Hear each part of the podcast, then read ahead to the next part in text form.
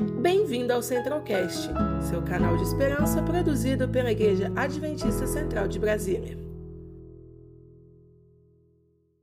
Feliz sábado. É bom estar aqui com vocês, um prazer mais uma vez voltar aqui e ocupar esse púlpito nessa igreja tão querida que tem me acompanhado nos últimos nove anos. Hoje é um sábado especial, como o pastor Jim já falou. Começamos aqui na igreja o mês do evangelismo iniciativas de missão, onde a gente acaba usando os nossos dons, nossos talentos de diferentes formas. Eu, quando cheguei aqui, falei até o pastor Jim, parabéns pela imagem aqui atrás, mostrando gente aqui da igreja, rostos que são conhecidos aqui de todos vocês, e de gente que está dizendo que a hora é agora, usando os seus talentos, colocando todos eles no ministério, porque nós temos pressa para Jesus voltar logo.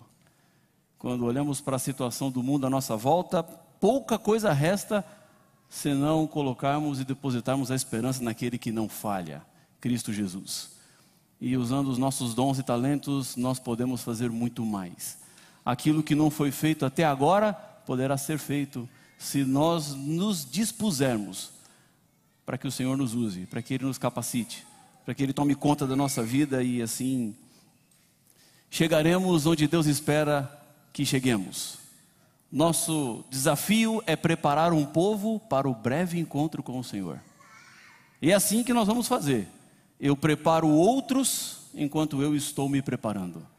É o evangelho levado no caminho. Como era assim chamada a primeira comunidade de cristãos? No caminho.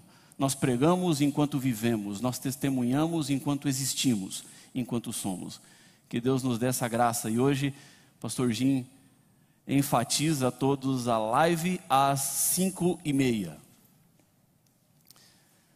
Vamos ter então essa celebração inicial. Pastor Bulhon, Pastor Luiz, a Cíntia vai estar aqui também. Então, cinco e meia você tem um compromisso marcado. Eu quero convidá-lo a abrir sua Bíblia, por gentileza. No Evangelho de Mateus, no capítulo 24. E o verso que vamos considerar nesta manhã é o verso 37. O capítulo 24 do Evangelho de Mateus trata de um sermão profético que Jesus fez. Ele estava saindo do templo com os seus discípulos que começaram a chamar atenção para a construção do templo. E Jesus joga um balde de água fria neles quando diz assim: estão vendo tudo isso aqui? Não ficará pedra sobre pedra. Os discípulos se entreolham e pensam que a queda daquele templo significa o fim do mundo. Por isso, quando Jesus senta no Monte das Oliveiras, eles se aproximam dele e perguntam assim: Mestre, que sinal haverá da tua vinda e da consumação do século? E Jesus então passa a descrever uma série de sinais, explicações. Ele descreve como seria a volta dele nas nuvens, com os anjos, com poder, com glória. Ele conta a parábola da figueira com uma exortação à vigilância constante, porque quando menos se esperar, Jesus voltará. Então vem o versículo 37. E aqui Jesus encontra na história um tempo paralelo do qual a humanidade viverá nos últimos dias.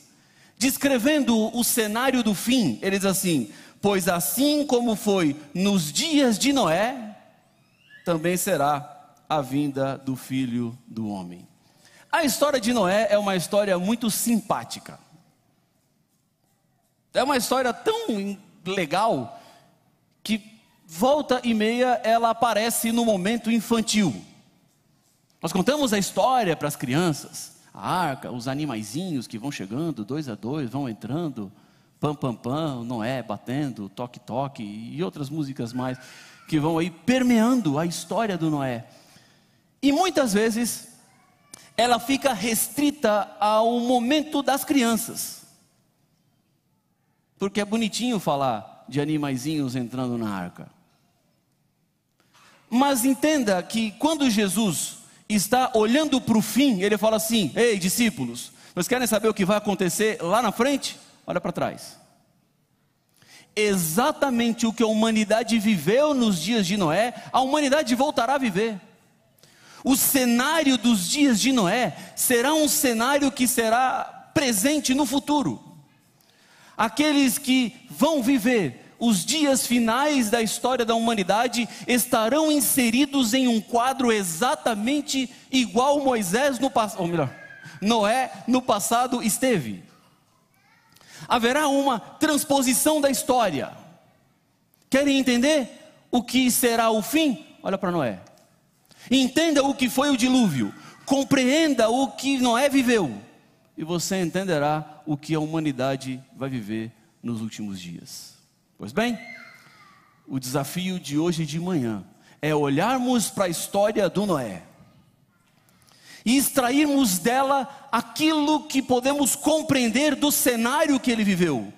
Porque, deixa eu adiantar a minha conclusão. O que Jesus olha em perspectiva para o futuro, nós olhamos como presente. O cenário dos dias de Noé está se formando e se montando à nossa volta. E eu vou lhe dizer por quê. Nos dias de Noé, a sociedade foi perdendo a influência religiosa nas suas decisões. Eles se afastaram tanto de Deus, que a Bíblia diz em Gênesis no capítulo 6, que quando Deus olha para a terra e vê a maldade do ser humano, ele se arrepende de haver criado a humanidade. Obviamente que esse sentimento de arrependimento de Deus não pode ser entendido e nem compreendido como o meu sentimento de arrependimento. Eu me arrependo sentindo vontade de voltar no tempo para não fazer aquilo que de errado fiz, ou para não cometer o erro que eu cometi. Arrepender-se é esse sentimento de que fiz alguma coisa, mas não devia ter feito. Olha, Deus pode ter esse tipo de sentimento? Deus pode olhar para uma coisa e falar assim: hum, eu não devia ter feito isso. Eu me equivoquei. Eu errei. Porque Deus não erra, Deus não se equivoca. O sentimento de arrependimento aqui de Deus é uma forma de colocar em Deus sentimentos humanos, mas o que na verdade Deus sentiu foi tristeza, foi compaixão pela situação que o ser humano estava vivendo. Eles haviam perdido completamente a conexão vertical e se voltaram para o horizontal. Foram tão distantes do plano estabelecido por Deus que Deus chega à conclusão que não tinha uma outra coisa a fazer a não ser destruir a terra. Não tem saída mais para essa humanidade. Não tem como reverter esse quadro. Só uma forma: começar de novo. E para começar de novo, Deus chama e convida pessoas que estavam dispostas a recomeçarem a história mas não da maneira como os seres humanos viviam a sua época, mas para recomeçarem a história da forma como Deus queria. Deus, ele, na verdade, coloca um limite nessa liberdade de escolha que ele deu ao ser humano e diz assim: olha, até aqui vocês vão, daqui vocês não passam mais. Ele redireciona o curso da história, coloca um dilúvio lá. Vocês se afastaram demais do que eu queria. Então o dilúvio vem como a manifestação da mão de Deus, dizendo assim: o curso agora é para outro lado. Deus encontra entre os seres humanos Noé, que passa a pregar a destruição que Deus levaria à terra, mas ao mesmo tempo que Deus destruiria a terra, Ele estava dando uma oportunidade de salvação para aqueles que quisessem. Neste quadro de Noé, encontramos algumas lições que saltam aos meus olhos quando eu me detenho em pensar naquilo que Noé viveu, passou e aquilo que nós estamos enfrentando. Há basicamente três características que eu tiro dos dias de Noé e que se encaixam exatamente com a realidade da qual estamos vendo aparecer à nossa vista. Primeiro, as pessoas nos dias de Noé tinham dificuldades para crerem na revelação do Senhor. É bem verdade que Noé pregava algo impossível ao seu tempo. Era algo completamente improvável. Noé falava de chuva em um mundo que nunca tinha chovido. Noé falava de uma destruição por água que desceria do céu onde a física, a química, a biologia dizia exatamente o contrário. Falou assim: não, não, não tem como, é impossível. Não há como existir informações de nuvens no céu que derramem água sobre a terra. O sistema biológico antes do dilúvio funcionava de uma maneira diferente. Mas Noé insistia na destruição pela água. O mundo vai ser inundado. Preparem-se. Ele construía uma arca. E as pessoas que não conseguiam crer na revelação de Deus zombavam do Noé. E aí, Noé? Que loucura é essa aí? Ei, Noé, que teoria da conspiração é essa?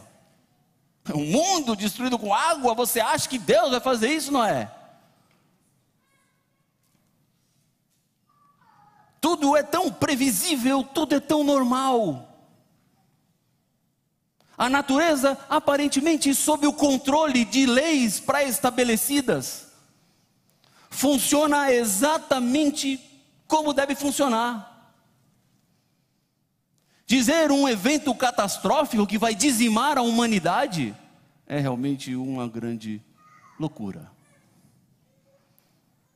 E era assim que Noé era entendido taxado de fanático.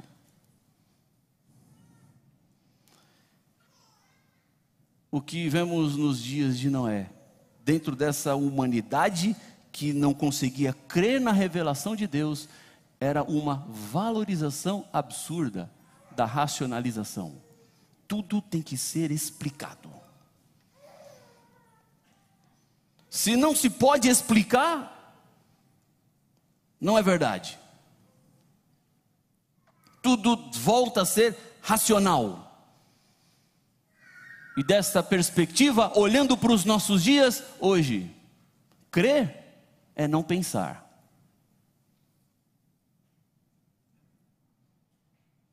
Um tempo atrás eu estava discutindo com um indivíduo que defendia a criação da Terra pela explosão cósmica de milhares de anos atrás, o tal Big Bang.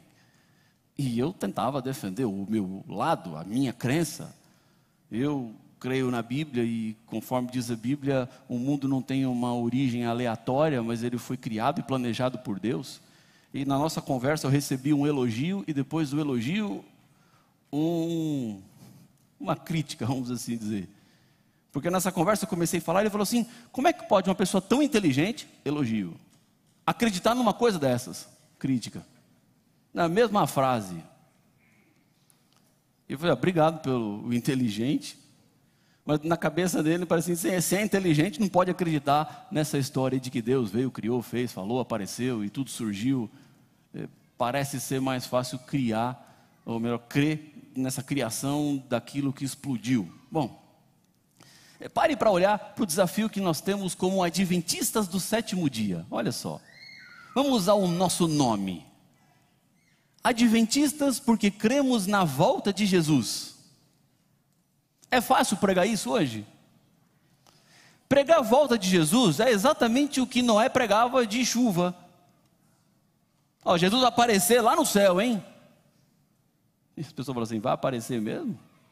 E como é que vai ser? Não, vai ser com anjos, com trombetas tocando e o céu vai se abrir. E quando a gente olha pela ótica racional, pensamos assim: será que isso vai acontecer mesmo? A exemplo do que as pessoas dos dias de Noé pensavam, tudo é tão lógico, tudo é tão previsível, tudo é tão igual. Os dias têm 24 horas, o sol nasce, o sol se põe, tem as estações do ano. Verão, outono, inverno, seca aqui em Brasília, é tudo tão igual. Nada foge a uma explicação lógica. Acreditar nessa volta, nessa intervenção sobrenatural de Deus na história, parece algo improvável, impossível para muitas pessoas que não conseguem crer na revelação de Deus. Olha como o cenário vai se montando, porque o questionamento se Jesus vai voltar ou não está cada vez mais presente. E obviamente, quando a situação do mundo vai apertando, quando os sinais finais são mais evidentes. Falávamos de suposições no passado que hoje são presentes. Pregar e vê-los todos com máscaras é uma realidade praticamente impensada há dois anos atrás, um ano e meio atrás. Mas hoje estamos aí, assaltados por uma pandemia que afrontou a nossa racionalização, que afrontou às vezes a forma como olhamos o mundo baseado em fórmulas. Tudo é previsível. Não, não é previsível. Mas é o nosso desafio falar da volta de Jesus para um mundo que cada vez mais está cético a qualquer manifestação sobrenatural. E a segunda parte, o sétimo dia, falar do sábado, falar de um dia especial, porque Deus criou, descansou, é, volta para a criação. Quando decidimos que o sábado será um dia especial, o que nós estamos dizendo e reafirmando é a nossa crença de que Deus criou todas as coisas. Temos uma origem e uma origem nobre, partimos das mãos do Criador. E estar aqui hoje é o reconhecimento de que Ele nos fez. Mas é tão difícil, é tão complicado, é tão complexo. Obviamente, as mudanças que estamos vendo e vivendo na sociedade são as mudanças que a igreja vai enfrentando cada vez mais. A dificuldade de crer na revelação, ela vai se tornando cada vez mais latente pela exposição, por exemplo, que nós temos no mundo digital. Veja o que as redes sociais fizeram conosco nós nos tornamos reféns da opinião alheia. Precisamos da aprovação dos outros. Há pessoas que, se postarem uma foto no Instagram e ninguém curtir, vai procurar ajuda psicológica. Por que ninguém curtiu minha foto? Precisamos que os outros nos aplaudam o tempo todo. E essas mudanças que têm a ver com a tecnologia, com a superexposição que nós estamos vivendo, a aceleração das transformações na sociedade, influenciam também na maneira e na forma como nós pregamos o Evangelho. Uma sociedade que está cada vez mais distante da revelação do Senhor. E o nosso desafio é conseguir pregar o Evangelho a essas pessoas. Sabe, irmãos, eu tenho orado muito ultimamente e às vezes eu tenho uns pedidos específicos que eu faço para Deus, e eu fico insistindo nesses pedidos, eu estou insistindo em um. Estou repetindo várias vezes. Eu tenho pedido a Deus, pastor Jim, que me dê o dom de línguas. Senhor, me dá o dom de línguas. E tenho pedido constantemente o dom de línguas. E você vai entender o que eu quero dizer o dom de línguas que eu estou pedindo para Deus não tem nada a ver com línguas não conhecidas. Não é o idioma dos anjos que eu estou pedindo para Deus. O dom de línguas que eu estou pedindo para Deus também não é falar idiomas que eu nunca estudei e que poderia começar a falar de maneira espontânea, natural, porque Deus me habilita e me capacita, como foi em Atos 2, que é o verdadeiro dom de línguas bíblico. Falar línguas com o objetivo e propósito de testemunhar, de pregar, de se fazer claro a pessoas que não falam o idioma que você fala. Mas também não é esse dom de línguas que eu estou pedindo para Deus, não. O dom de línguas que eu estou pedindo é que Deus me ajude a falar o meu próprio idioma mas que eu consiga me comunicar com as diferentes gerações que se montam diante de nós.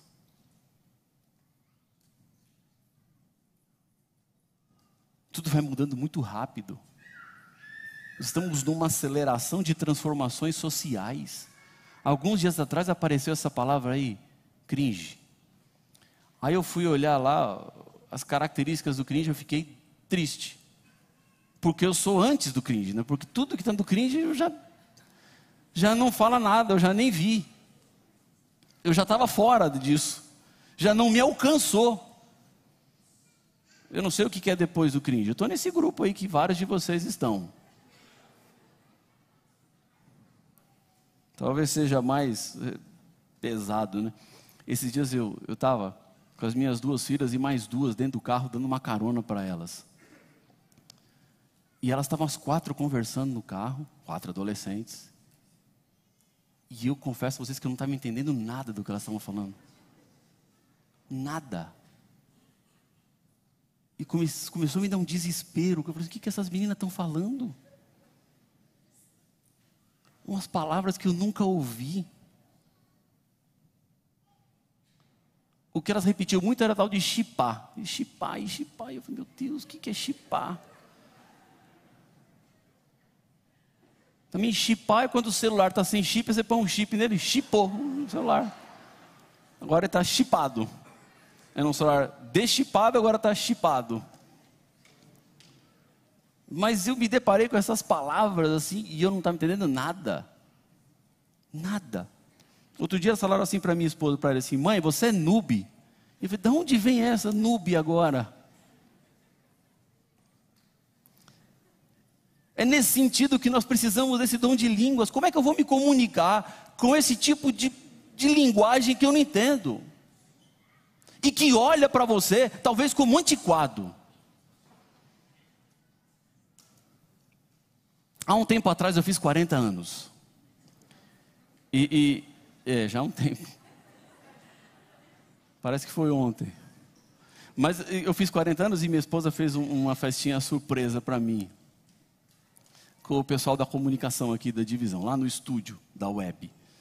E aí eu, já estava imaginando que ia ter alguma coisa lá, porque estava vindo, vindo, muita movimentação para lá e para cá, para lá e para cá, e não queriam que eu saísse da sala. Eu falei assim, tem coisa aqui. Aí saí fui lá na festa surpresa. Né? Estava o pessoal cantando parabéns. Aconteceu uma coisa naquele momento na minha vida muito interessante. A minha mente se desconectou daquela festinha e conectou a uma festinha que a minha mãe fez para o meu pai quando ele fez 40 anos. Eu lembrei daquele dia. A do meu pai acho que foi surpresa mesmo, a minha menos. Aí meu pai entrou, surpresa, todo mundo cantando parabéns, e estava o bolo lá com 4-0. E eu, da minha perspectiva adolescente, eu olhei para o bolo com 40 anos, meu pai lá sorridente e tal, e pensei assim: como meu pai está velho, 40 anos. Eu lembro desse, desse sentimento que eu tive no coração. Eu olhei da minha perspectiva lá, 14, 15 anos, velho, 40 anos, imagina, 40 anos. E naquele momento que estavam cantando parabéns, as minhas duas filhas lá, eu lembrei daquilo, eu falei assim, tá aí, elas estão olhando para mim e falando assim, meu pai que velho que está, 40 anos. Eu tenho uma coisa no meu coração agora. Velho para mim é quem tem 15 anos a mais do que eu. Então, eu nunca serei velho, né?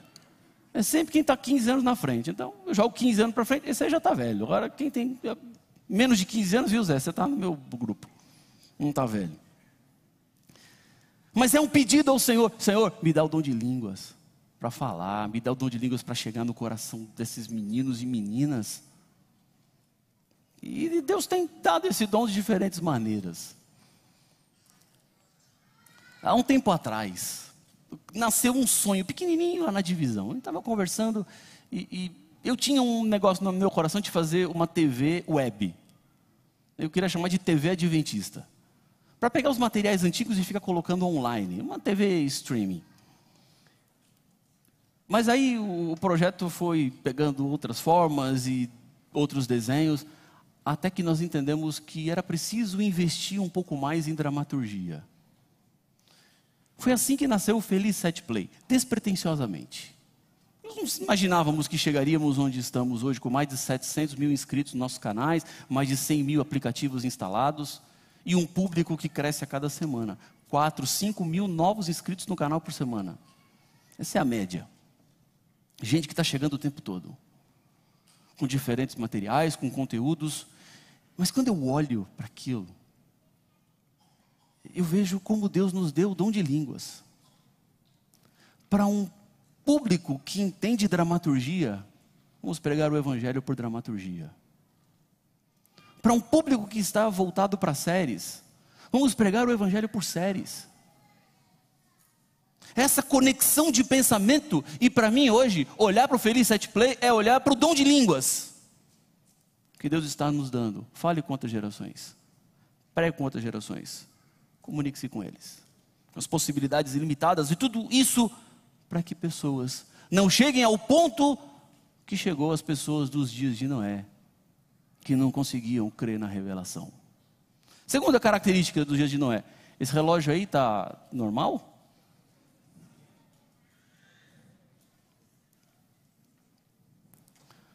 É o Blasman que está cuidando desse relógio? Porque se for ele, eu sei o que ele faz com esse tempo.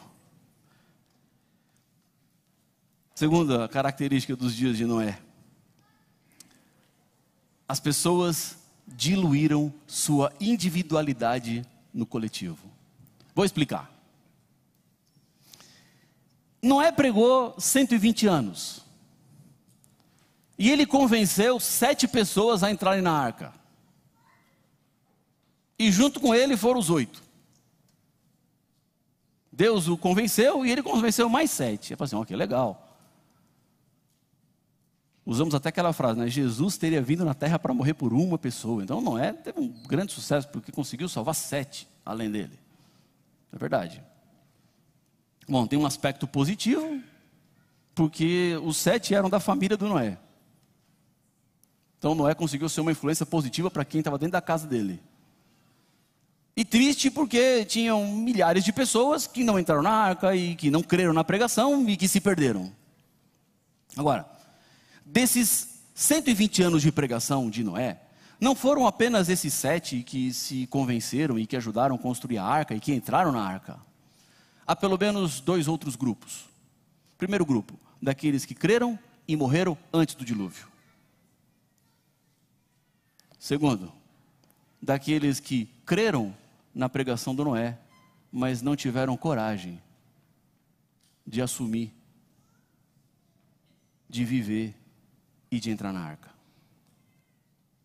Porque eles se permitiram serem diluídos no coletivo. Diluir-se no coletivo é deixar que o pensamento e a força da massa diga o que você vai fazer ou como você deve pensar. Diluir-se no coletivo é quando você apaga a sua identidade, quem de fato você é, para se acomodar naquilo que está sendo proposto. Há um tempo atrás me enviaram uma imagenzinha no WhatsApp, e se você colocar no Google você acha bem fácil. O indivíduo tirou uma foto, e, e a foto era de uma cabeça de alho. E ele tirou um dente de alho e colocou um gomo de. Agora tem tanto nome essa fruta: tangerina, mexerica, laranja cravo, bergamota, poncã. Bom, você escolhe qual que você quer. E colocou um gomo de tangerina. E estava a cabeça de alho, com todos os dentes, e o gomo da tangerina era exatamente do tamanho do dente do alho. Ele encaixou. E ficou lá, cabeça, alho, alho, alho, alho, tangerina depois voltava alho. E tinha uma frasezinha escrita embaixo assim, ó: Nem todo lugar que você se encaixa serve para você. E eu vi naquela frase uma sabedoria enorme. Não sei quem escreveu, mas captou a essência daquilo que eu quero lhes falar nesta manhã. Não é porque você se encaixa que isso serve para você. Nem todo lugar que aparentemente é confortável, de uma certa forma, para alguns, até inofensivo, que serve para você. Sabe que às vezes nós pastores somos muitas vezes acusados de sermos muito exagerados. Ah, muito exagero, pastor, não é assim, não é desse jeito, não é tanto assim. E essas pessoas que às vezes me falam que somos muito exagerados, eu pergunto assim: e você acha que o diabo é tonto, né? Você é o espertão e o diabo é o burrão. Você sabe tudo e ele não sabe. Por que vivemos essa crise de, de identidade? Agora menos, mas no passado, às vezes, a gente ia para esses programas jovens e, e tinha lá, pergunte ao pastor. E você ia lá para frente e vinha pergunta de tudo quanto era natureza, né? E vinham algumas perguntas que eu devolvia com uma outra pergunta. E a minha pergunta é assim: por que, que você quer saber isso? Sabe qual é a sensação que eu tenho? Que as pessoas querem saber qual é o limite que elas podem ir para não cair no precipício. Ou elas querem ir até o ponto máximo do desfrutamento da terra sem perder o céu. Então fala assim, ó, o precipício está aqui. Então, pastor, o precipício está aqui, né? Está aqui, ó, ó, tá aqui. Se eu ficar aqui, pastor, ó, pastor, é aqui, ó, ó, ó, tem 15 centímetros aqui. Pode? É, é, pode, né? Porque o precipício está ali, né? Você não está no precipício, tá bom? Pastor, e se eu for aqui, ó, ó, aqui, pastor, ó, ó, um pouquinho mais. Então eu ficar aqui, pastor, ó, tá vendo, ó? Não tô, tô seguro. É essa sensação que eu tenho. As pessoas querem saber até onde elas podem ir sem perder o céu. Aí eu te pergunto: você sabe que o precipício está lá, por que você, você se aproxima dele? O que você vai fazer lá, na beira do precipício? Se você está mais distante tropeça e cai, você cai aqui, ainda em solo. Agora, se você está lá na beira, tropeça e cai, você cai lá para baixo. Queremos o melhor dos dois mundos, né? Vamos usufruir tudo que temos para usufruir aqui, sem perder lá. Só que a gente descobre que não dá, não. Ou você é de lá ou você é de cá. Ou você vive aqui pensando no lá, ou vai viver aqui perto do precipício. Se você vive perto do precipício, não sou eu que estou dizendo, é o apóstolo Paulo. Eu falo assim: se a sua esperança está apenas para esta vida, você é o mais miserável dentre todos. Você vai esperar o que desse mundo? Qual a expectativa que você vai ter desse mundo? Onde você vai colocar a esperança nesse mundo? Quando a minha esposa estava grávida da Giovana, eu era pastor em Santo André, no ABC Paulista, e teve uma Bienal do livro, bem perto ali de onde a gente morava, e lá fui eu na Bienal, e como eu estava envolto em áreas paternais, os meus olhos estavam todos para livros infantis. E eu achei esse livro aqui lá. Ah, folheando tal, e pegando livro para cá, livro para lá, para ver o que, que tinha de interessante para minha filha. Eu comprei esse livro, e esse livro é meu, não é da, da Giovana. Tem 17 anos esse livro aqui, que eu comprei.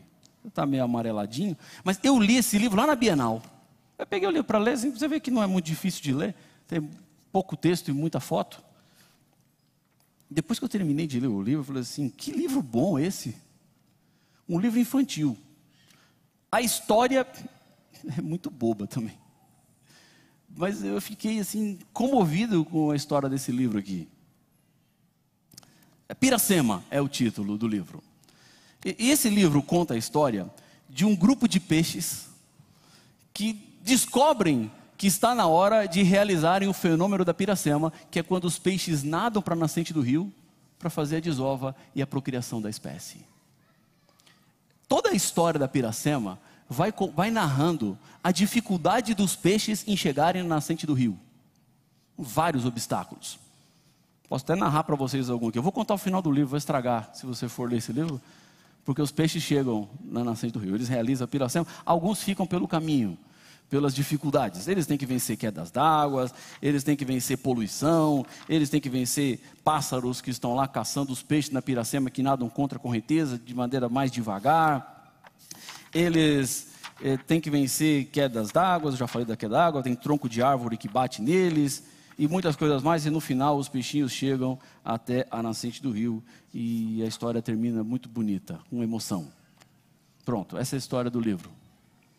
Assim, o que isso tem a ver, pastor? É simples. Quando eu li esse livro, eu falei assim: é isso que envolve a minha vida e a sua vida espiritual hoje. Nós precisamos realizar o fenômeno da piracema espiritual. Simples. Há correntezas que te empurram para um lado, e você que tem a Bíblia como palavra do Senhor sabe que tem que ir para o outro lado.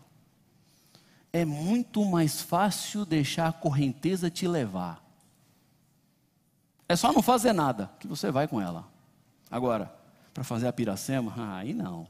Aí tem que nadar contra.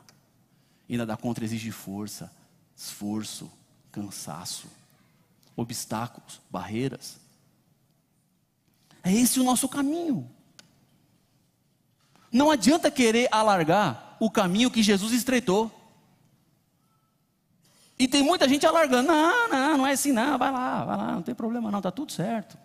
Está tudo certo, é? Será que está tudo certo mesmo? Será que o caminho é largo assim, desse jeito? Será que é tão fácil assim? Não, é, o caminho é difícil, o caminho é complicado.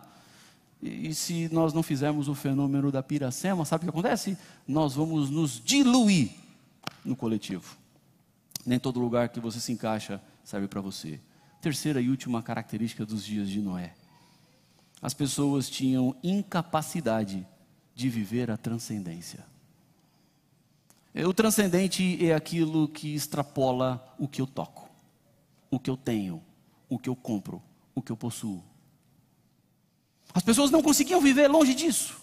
E por não conseguirem viver o transcendente, estavam voltadas apenas à sua sociedade carnificada, umbigocêntrica, à sua sociedade capitalista, à sociedade daquilo que você compra, do consumo.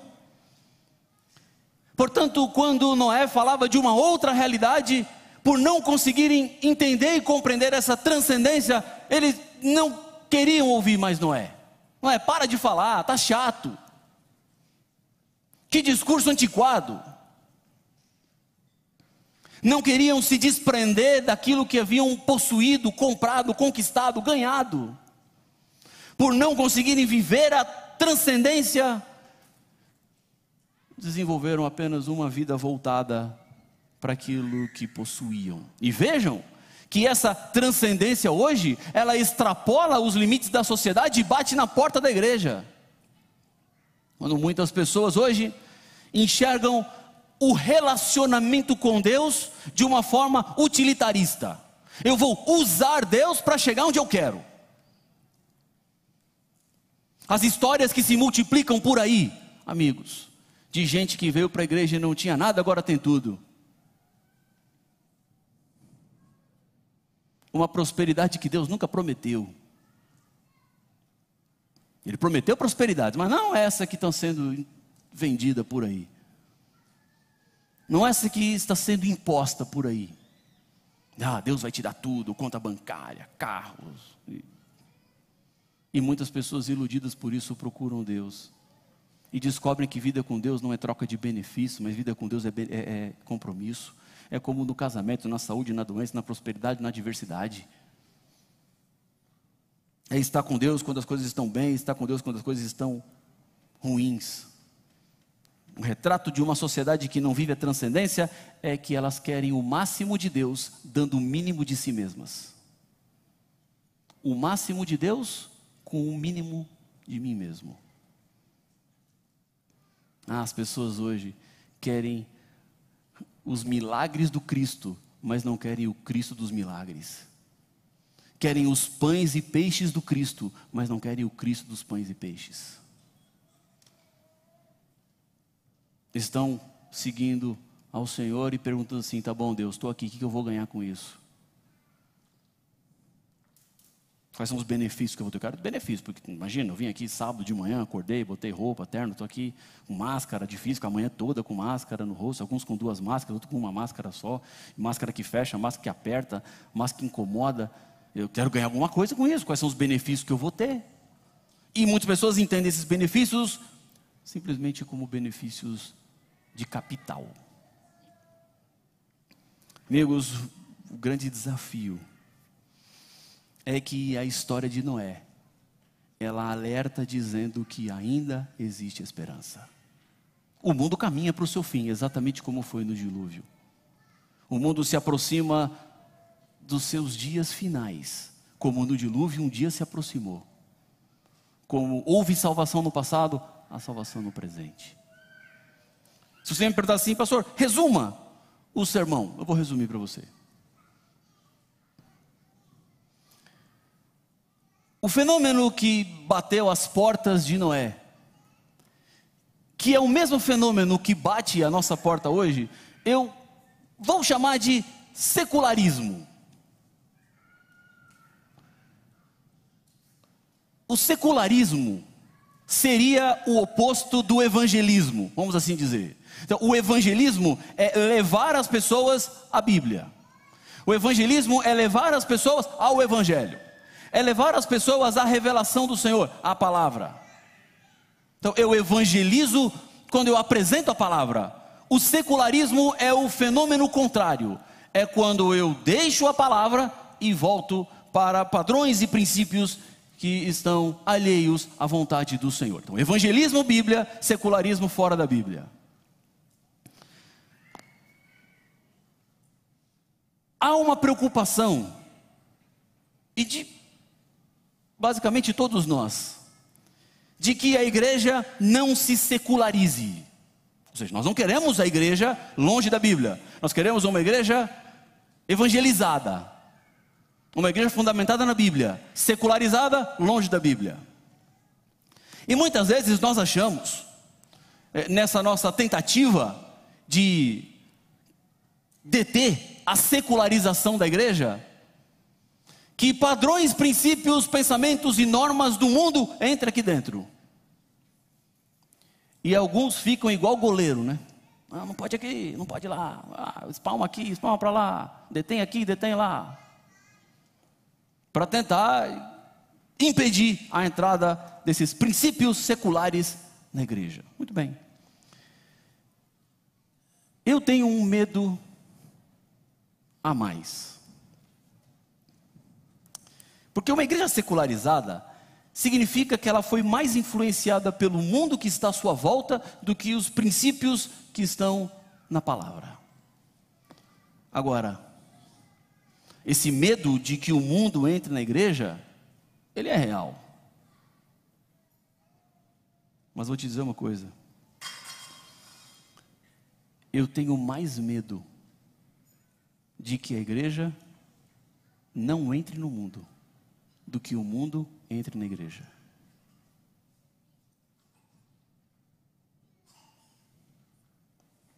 Não que eu não tenha medo que o mundo entre na igreja, mas eu tenho mais medo de que a igreja perca a sua força e não consiga mais entrar no mundo. E perca a sua influência. E aí,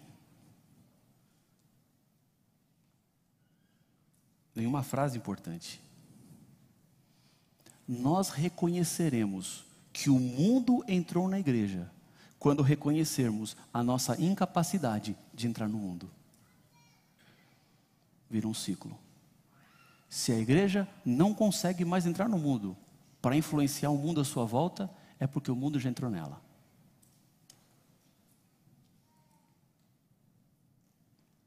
Há joio e trigo, é verdade. Vão crescer juntos. Jesus disse: Você vai saber se é joio ou se é trigo?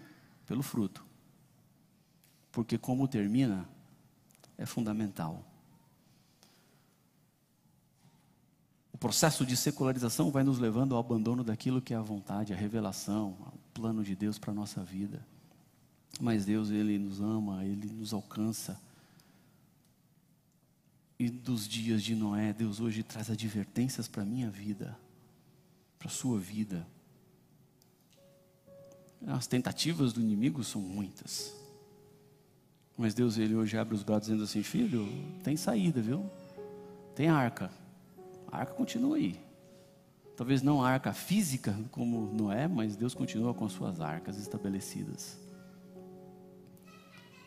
Quando a gente pensa no mês do evangelismo, e quando eu olho essas fotos, eu estou dizendo, é a igreja entrando lá fora. Porque sal só é sal quando sai do saleiro, para dar sabor. Porque senão ele fica lá no saleiro, não tem sentido nenhum. Luz é luz quando é colocado em cima. Para iluminar todo o ambiente, não embaixo da cama, não dentro do guarda-roupa, porque aí perde seu sentido, perde sua razão. Por que você ilumina embaixo da cama? Vou deixar uma luz lá acesa embaixo da cama, para quê? Você põe no teto, que é para iluminar, que é para que você veja. Tem gente que está ficando iluminada ali. Nós precisamos sair de onde estamos e entrar no mundo e influenciá-los. Não fique tão preocupado com o mundo entrar aqui. Preocupe-se mais como é que nós vamos entrar lá. Como é que nós vamos nos misturarmos essas pessoas, cuidarmos dela e termos um amor tão irresistível que elas olhem para a nossa vida assim, não tem outra coisa a fazer senão seguir Cristo. Eu não tenho outro lugar para ir senão estar do lado do Senhor. Eu quero ver como você vive, eu quero ter a experiência que você tem, eu quero ser como você é. Paulo diz assim: sede meus imitadores como eu sou de Cristo. Olha, quem de nós aqui hoje poderia falar isso para as pessoas aí fora? Ó, oh, me imita porque eu estou imitando Cristo, tá? Vem atrás de mim porque eu estou nas pegadas de Cristo. E é isso que ele espera. Há um processo de desevangelização, vamos assim dizer, que é levar a igreja para longe daquilo que Deus quer. Mas o que Deus hoje espera é que tenhamos uma rendição sincera. É dizer para Ele, Senhor, eu me rendo, eu me coloco inteiramente nas Tuas mãos, eu quero estar disponível, eu quero fazer a Tua obra, eu quero pregar o Evangelho, eu quero testemunhar para que Jesus volte muito em breve. Eu olho para Noé com tantas histórias, com tantos princípios, com tantas preocupações. Mas a solução disso tudo está em Cristo Jesus, que pode nos transformar, nos habilitar, nos capacitar. Cíntia e Nelson vão agora se unir para termos essa música final. Uma oração, um pedido sincero, a nossa rendição, a nossa entrega.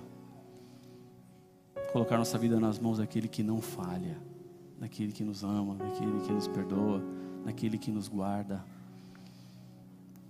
O mês do Evangelho está começando agora. E se o seu desejo hoje é fazer um compromisso com Deus, de usar os seus dons, os seus talentos na pregação do Evangelho, eu quero te convidar de maneira assim, espontânea e aleatória. Enquanto você estiver cantando, você se coloca em pé. Fecha os olhos, ora, fala com Deus. Levanta porque você quer dizer assim, Senhor, eu, eu quero me colocar à disposição. Eu quero usar os meus dons. Eu quero enfrentar essa sociedade que está mudando, esse mundo que está à minha volta e assim como Noé foi uma voz dissonante ao seu tempo, para chamar as pessoas a um acordo com o Senhor, que seja também essa sua voz. Uma voz que fale da verdade, que ensine a palavra e que prepare mais pessoas. Então, Cíntia canta, enquanto você sentir no coração que você quer fazer esse pacto com Deus, assumir com Ele, coloque-se em pé, feche seus olhos, fale com Ele e diga: Senhor, eu quero usar meus dons, quero usar meus talentos. Talvez não tenha ninguém ainda, mas o Senhor vai me dar alguém coloca alguém no meu caminho, as oportunidades virão e Deus vai te usar.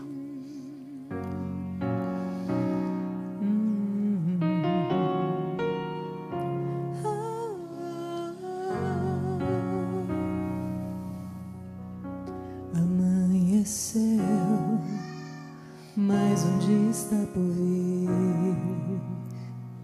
e eu não sei que pode me acontecer. Entrego a ti tudo aquilo que é meu. Eu sei que tens as melhores decisões para mim.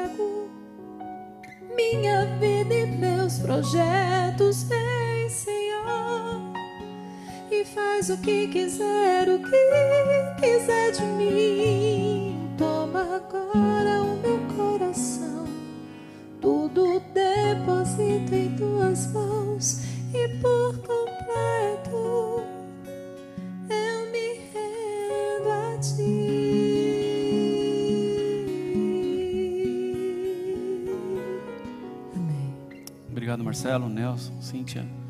Vamos orar. Senhor, Deus querido, Pai nosso,